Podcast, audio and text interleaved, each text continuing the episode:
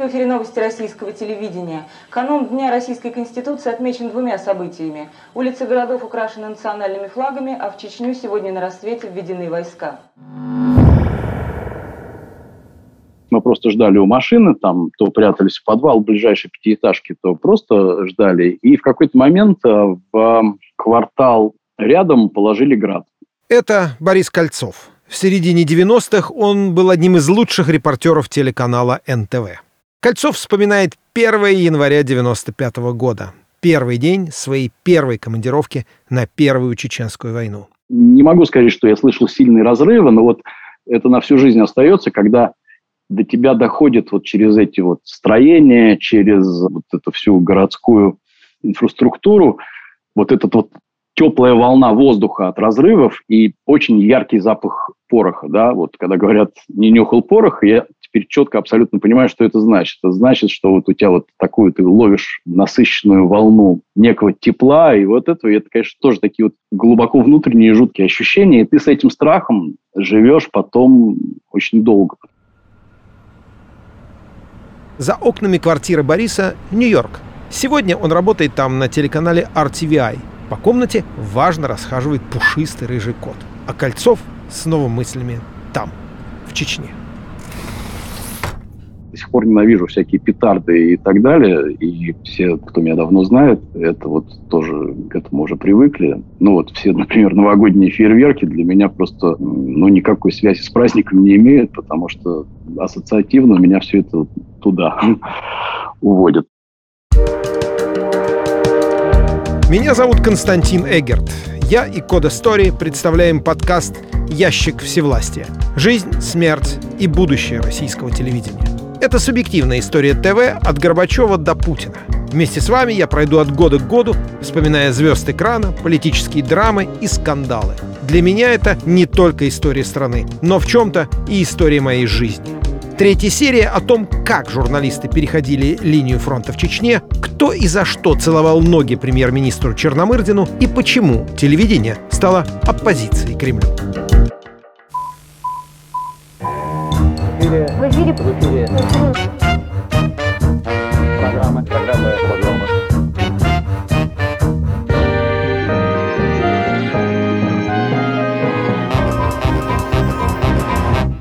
Чечено-Ингушская автономная советская социалистическая республика при советской власти входила в состав РСФСР. В том же 1990 году, что, скажем, жители Литвы, Эстонии или Латвии, чеченцы тоже объявили о суверенитете.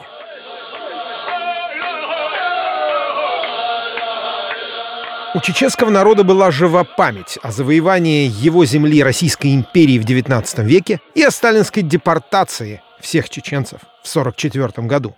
Лидером движения Чечни за независимость стал генерал-майор советских военно-воздушных сил Джахар Дудаев.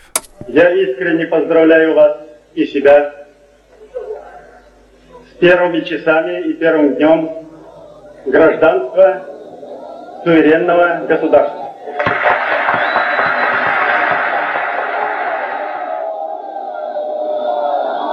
После распада Советского Союза независимость Чеченской Республики никто не признал, но особенно и не подавлял. У правительства президента Бориса Ельцина было много других, намного более срочных дел. На обломках империи ему надо было оперативно создать политические структуры и экономику нового российского государства. В октябре 93 -го года Ельцин с помощью армии подавил попытку Верховного Совета и собственного вице-президента лишить его власти. А в декабре того же года на референдуме приняли новую Конституцию России и провели первые выборы в новый парламент страны – Государственную Думу.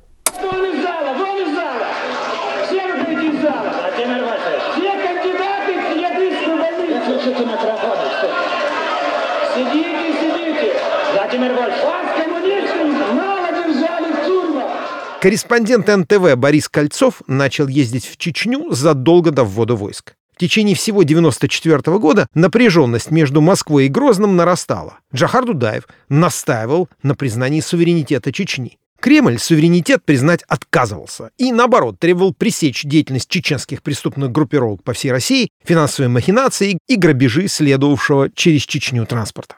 На протяжении практически года перед войной я регулярно общался с чеченцами в Чечне и практически от всех слышал, что мы готовы добрососедски жить с Россией, но если она сюда придет с оружием, то все встанут против. И, собственно, так оно и произошло. Как только войска ввели, это был очень такой объединяющий фактор для чеченцев. В ноябре 94-го Москва попыталась свергнуть Дудаева силами лояльных ей чеченцев. Но штурм Грозного, проведенный при поддержке российской армии, провалился. Кадры сожженной чеченцами российской бронетехники и пленных солдат потрясли страну. Солдаты заявили, что в операции участвовало 82 человека. 76 человек пошли на Грозный и 4 в резерве осталось. 78. Я с Кантемировской дивизии, воинская часть 43-162. 12-й танковый полк. За Ленинбором я был. Ну, это было согласовано с нашим командой из ФСК. И тогда, 11 декабря, Ельцин официально вводит в Чечню войска. В канун нового 95 -го года они вновь пытаются штурмовать Грозный. И вновь неудачно. Схема нынешнего штурма Грозного напоминает 26 ноября, когда в город вошли танки оппозиции. Только российских танков порохов уже гораздо больше. По словам чеченских ополченцев, российская бронетехника отрезана от основных сил и постепенно уничтожается. Бои идут на трех... Это тот самый первый военный репортаж Бориса Кольцова из Чечни. Финальные кадры, так называемый стендап, они сняты в подземном переходе, недалеко от бывшего здания Республиканского комитета Компартии, превращенного Дудаевым в президентский дворец. Когда мы ехали в Грозный, мы надеялись на новогоднее затишье, но похоже, что судьба города решится в ближайшие дни. Борис Кольцов, Владимир Авдеев, НТВ из Грозного. Я ни разу до и ни разу после вот так глубоко в войну не влезал, когда пули реально свистели там регулярно там. А у меня оператор был Володя Авдеев, для него это была уже шестая война, то есть такой опытный взрослый дядька, и я, например, удивлялся, почему он, прежде чем выйти из-за угла, он делал вот так вот, раз и обратно, да, ну, то есть, как-то из-за угла показался и обратно ушел. То есть, у него это было абсолютно отработано. Я даже не исключаю, что где-то в какой-то момент его кто-то этому научил. Но он реально вел себя как такой обстрелянный боец, а я был такой зеленый и ходил с ним. И это все, представь, да, там сожженные танки буквально на каждом шагу, там вмерзшие пацаны мертвые в, в землю, да, которые там уже несколько дней лежат после вот этого штурма.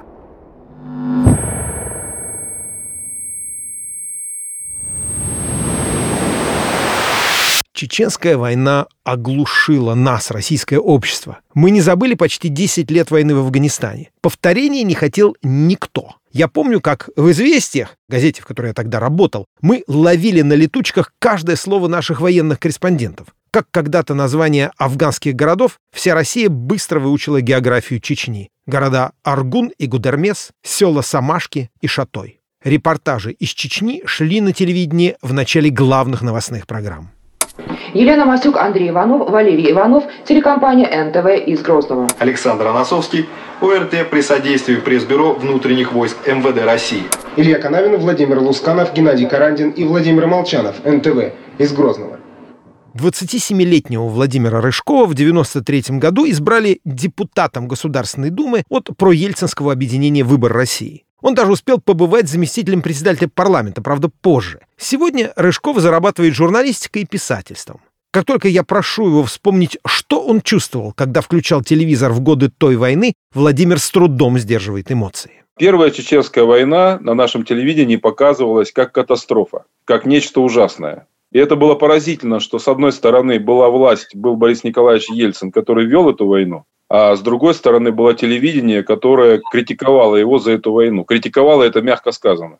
Война подавалась как цепь бесконечных преступлений. Сейчас вокруг Чечни ведутся игры в таинственность, когда крайнего не найти. В свое время все руководство СССР, включая Михаила Сергеевича Горбачева, не могло вспомнить, кто дал приказ войскам действовать в Баку, в Тбилиси, в Вильнюсе. Сейчас та же девичья стыдливость в отношении Чечни. Войну критиковали все, даже журналисты государственных телеканалов. А люди Дудаева буквально поселились в телевизоре, вспоминает Владимир Рыжков. Мне запомнился очень активный и такой наступательный пресс-секретарь Джахара Дудаева Мавлади Удугов, который каждый день рассказывал про войну на российском телевидении. Вот может ли сегодня кто-то представить, что Россия ведет с кем-то войну, а пресс-секретарь противной стороны комментирует события на российском телевидении. Мавлади Удугов почти до конца 90-х постоянно присутствовал на телеэкране. Вот что, например, предлагал он Кремлю от имени чеченского руководства в 97-м. Мы предлагаем вначале установить дипломатические отношения, решить наши проблемы, подписать межгосударственный договор, а потом, я говорю, если чеченский народ захочет, он может делегировать все свои полномочия, какие он только значит, подозревает, что они существуют в российской стороне. Но давайте сначала решим главную проблему, которая на сегодняшний день является камнем преткновения. Это наша позиция, еще раз повторю. Владимир Рыжков вблизи наблюдал реакцию высших российских руководителей на то, как ТВ освещало войну. Виктор Степанович Черномырдин говорил, да что ж такое, у нас ребята там воюют, а эти, понимаешь, только Мавлади Удугова, понимаешь? То есть было скорее такое раздражение, но ни у кого не чесались руки, вот что важно понять. То есть было недовольство, было несогласие, но и мысль не приходила в голову, что а давайте мы э, закроем телеканал, отзовем лицензию или там поменяем э, руководителей. Журналисту Борису Кольцову и вице-президенту НТВ Олегу Добродееву ситуация представлялась совершенно иначе. НТВ практически сразу столкнулась с очень жестким давлением со стороны там, правительства и так далее на тему того, что мы рассказываем, показываем про Чечню. Поэтому уже где-то к марту Олег Сосковец, тогдашний вице-премьер, нашел некие рычаги и аргументы, чтобы как минимум заставить Олега Добродеева очень внимательно относиться к содержанию всего контента из Чечни. И была у нас очень четкая задача, что когда мы что-то делаем, надо предоставлять две точки зрения. Это был там у Олега, я так понимаю, один из главных аргументов, когда его вызывали в высокие кабинеты там ругать. Журналистская объективность часто требовала большого риска. Как-то раз Кольцов приехал на съемки в село Шатой, где стояла федеральная часть. Знакомая чеченская семья предложила ему пройти к позициям сепаратистов. Есть основная дорога. И там, где кончается контроль федералов, а именно в Шатое, дальше никого не пускают включая журналистов. В итоге что мы делаем? Мы там благодаря этой семье по пешеходным тропам переходим в соседнее село Борзой, где уже боевики.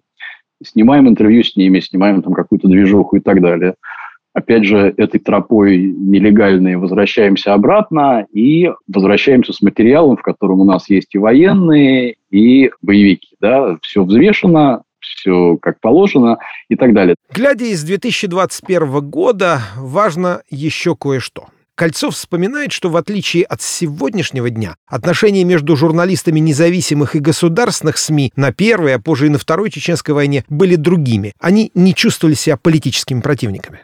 Тогда на тех войнах ну, не было такой, во-первых, идеологической разобщенности. Все равно тоже российское телевидение, это было все-таки ельцинское телевидение и так далее. И поэтому это было, как правило, взаимодействие и очень хорошая, здоровая конкуренция, да, когда ты получал кайф от того, что ты сделал конкурентов, там, залез куда-то в более опасное место и так далее.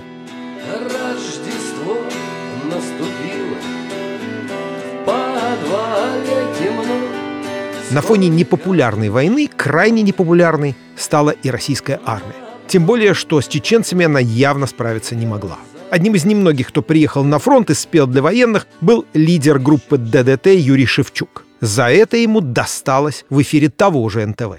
У меня к вам какой вопрос? Он связан почти со всеми темами, которые мы сейчас уже затрагивали. Должно ли добро быть с кулаками?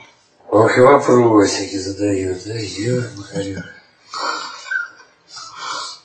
Ох, вопросики. Причем, если учесть то, что три дня назад я два фингала поставил. Скажу так, как абсолютно противоречивый человек, конечно же, добро и кулаки – это разные вещи. Ну, конечно, иногда надо дать по морде. Ну, честно у журналиста Бориса Кольцова споры с военными были пожестче. Весной 95-го он приехал на фронт с делегацией уполномоченного по правам человека Сергея Ковалева. Помню, вот тогда у меня была первая дискуссия с лейтенантом, который мне рассказывал, что мы предатели, мы там работаем на чеченцев, а я ему достаточно аргументированно объяснял, что, ну, собственно, у нас такая работа, да, мы журналисты, и наша общественная задача, и в том числе то, за что люди платят налоги, это рассказывать о реальном состоянии дел. И поэтому, когда я еду там со стороны чеченцев снимаю войну, я таким образом выполняю свой журналистский долг, что абсолютно искренне, да.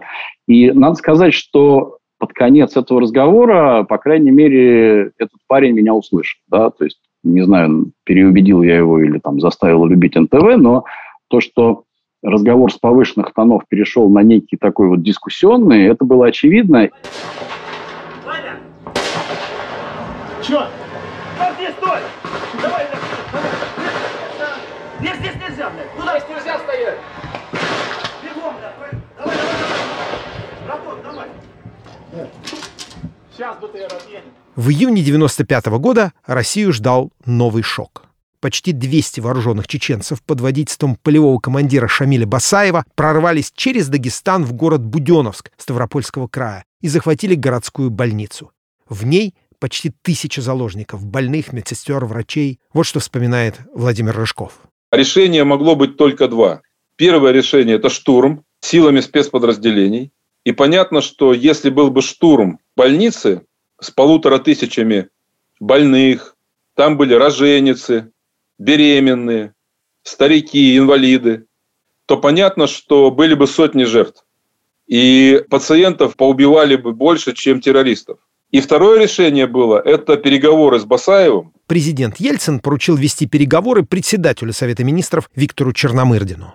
Я прекрасно помню этот день. Я работал тесно с Виктором Степановичем Черномырдиным. И я помню, как он э, запустил свой кабинет в Белом доме, премьерский кабинет. Он запустил журналистов, тележурналистов. И они снимали, я сейчас не берусь сказать, было ли это в прямом эфире или потом это показали как репортаж, но не исключаю, что даже в прямом эфире. И он позвонил Шамилю Басаеву и сказал, говорите громче, потому что там была плохая связь. Так я слушаю. Пожалуйста. Все вопросы, в том числе и развод войск, решить исключительно мирным путем на основе переговорного процесса. Алло, Шамиль Басаев. В обмен на жизни заложников Басаеву его террористам дали спокойно покинуть Буденновск. Некоторые сегодня считают тот диалог премьера с террористом в телеэфире унизительным, недостойным величия России. Владимир Рыжков не согласен.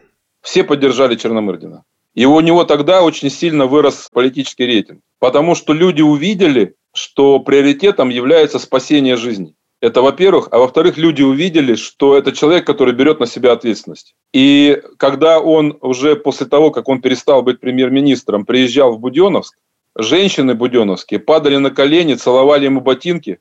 Он падал на колени рядом с ними, они ревели, он ревел, он их поднимал, потому что город помнит его как человека, который спас тысячи жизней. Непопулярная война в прямом эфире стала головной болью для президента Ельцина. В 1996 году Борис Николаевич решил идти на второй президентский срок, общественное мнение видело в нем виновника конфликта в Чечне.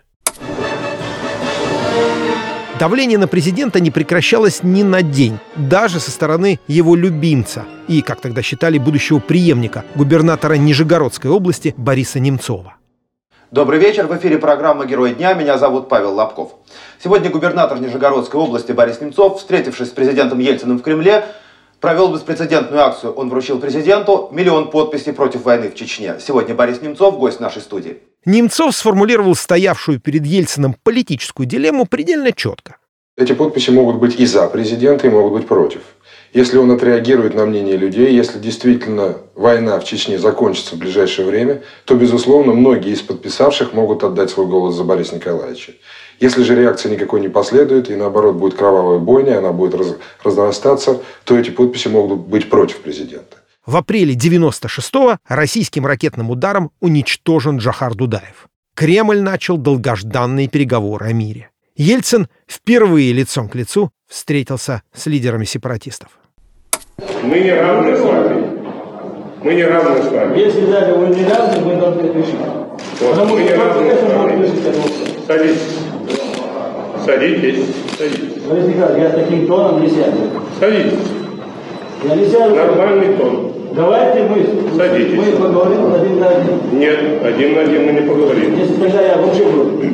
Садитесь, пожалуйста. Я не сяду. Никто еще не посмел президенту России опоздать хотя бы на пять минут.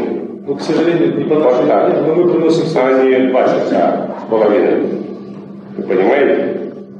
Эти события сыграли свою роль и в моей жизни. Весной 96-го газета «Известия» решила задействовать на освещении войны абсолютно всех своих журналистов по очереди, независимо от того, кто на какой теме специализировался. Но на фоне переговоров и постепенного затухания боевых действий «Известия» решили новых журналистов на фронт не отправлять. Чечню поэтому я так и не увидел. А в августе, после президентских выборов, в дагестанском городе Хасавюрт полноценный договор об основах отношений Чечни и России с новым чеченским лидером Асланом Масхадовым подписал секретарь Совета Безопасности России генерал Александр Лебедь.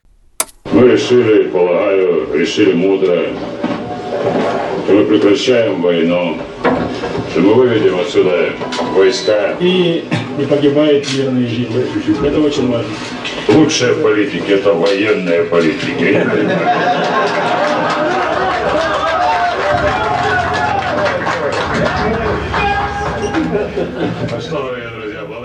Мир после окончания Первой Чеченской оказался шатким и недолгим. Однако весной 96 -го года мы этого знать не могли. Набирала обороты президентская предвыборная кампания. Ну как-то незаметно реформы, желание строить новую Россию, та энергия, с которой страна входила в 90-е годы, стали постепенно исчезать. И уже появился в телеэфире проект Константина Эрнста «Старые песни о главном» с его ностальгией по советским временам. Мы этого тоже не могли знать, но проект был предвестником эпохи, которой только предстояло наступить, и в которой мы сегодня живем. Но об этом в новых сериях подкаста.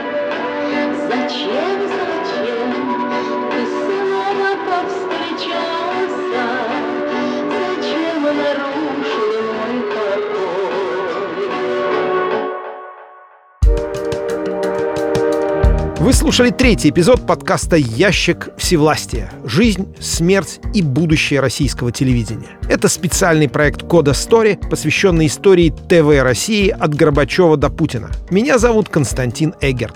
В следующей серии я расскажу о том, как на российском телевидении смеялись над президентом, кто отправил больного Ельцина плясать перед камерами и что такое семибанкирщина. Вы можете послушать подкаст на всех платформах, где вы привыкли слушать подкасты. Apple подкасты, Google подкасты, CastBox, Яндекс.Музыка, Spotify. Также не забывайте ставить нам оценки в подкастах Apple и оставлять комментарии. Если вам понравился этот эпизод, то мы будем очень благодарны, если вы поделитесь ссылкой на него в своих соцсетях. Мы хотим, чтобы о подкасте узнало как можно больше людей. Глен Кейтс, исполнительный продюсер. Алена Вершинина, продюсер. Олег Скориков, редактор. Алексей Зеленский, композитор. Дмитрий Пшеничный из студии «Подкастерская», звукорежиссер. Иван Макридин, координатор подкаста. Наталья Анталава, главный редактор «Кода Story». При поддержке Content Fund. В эфире. В эфире. В эфире.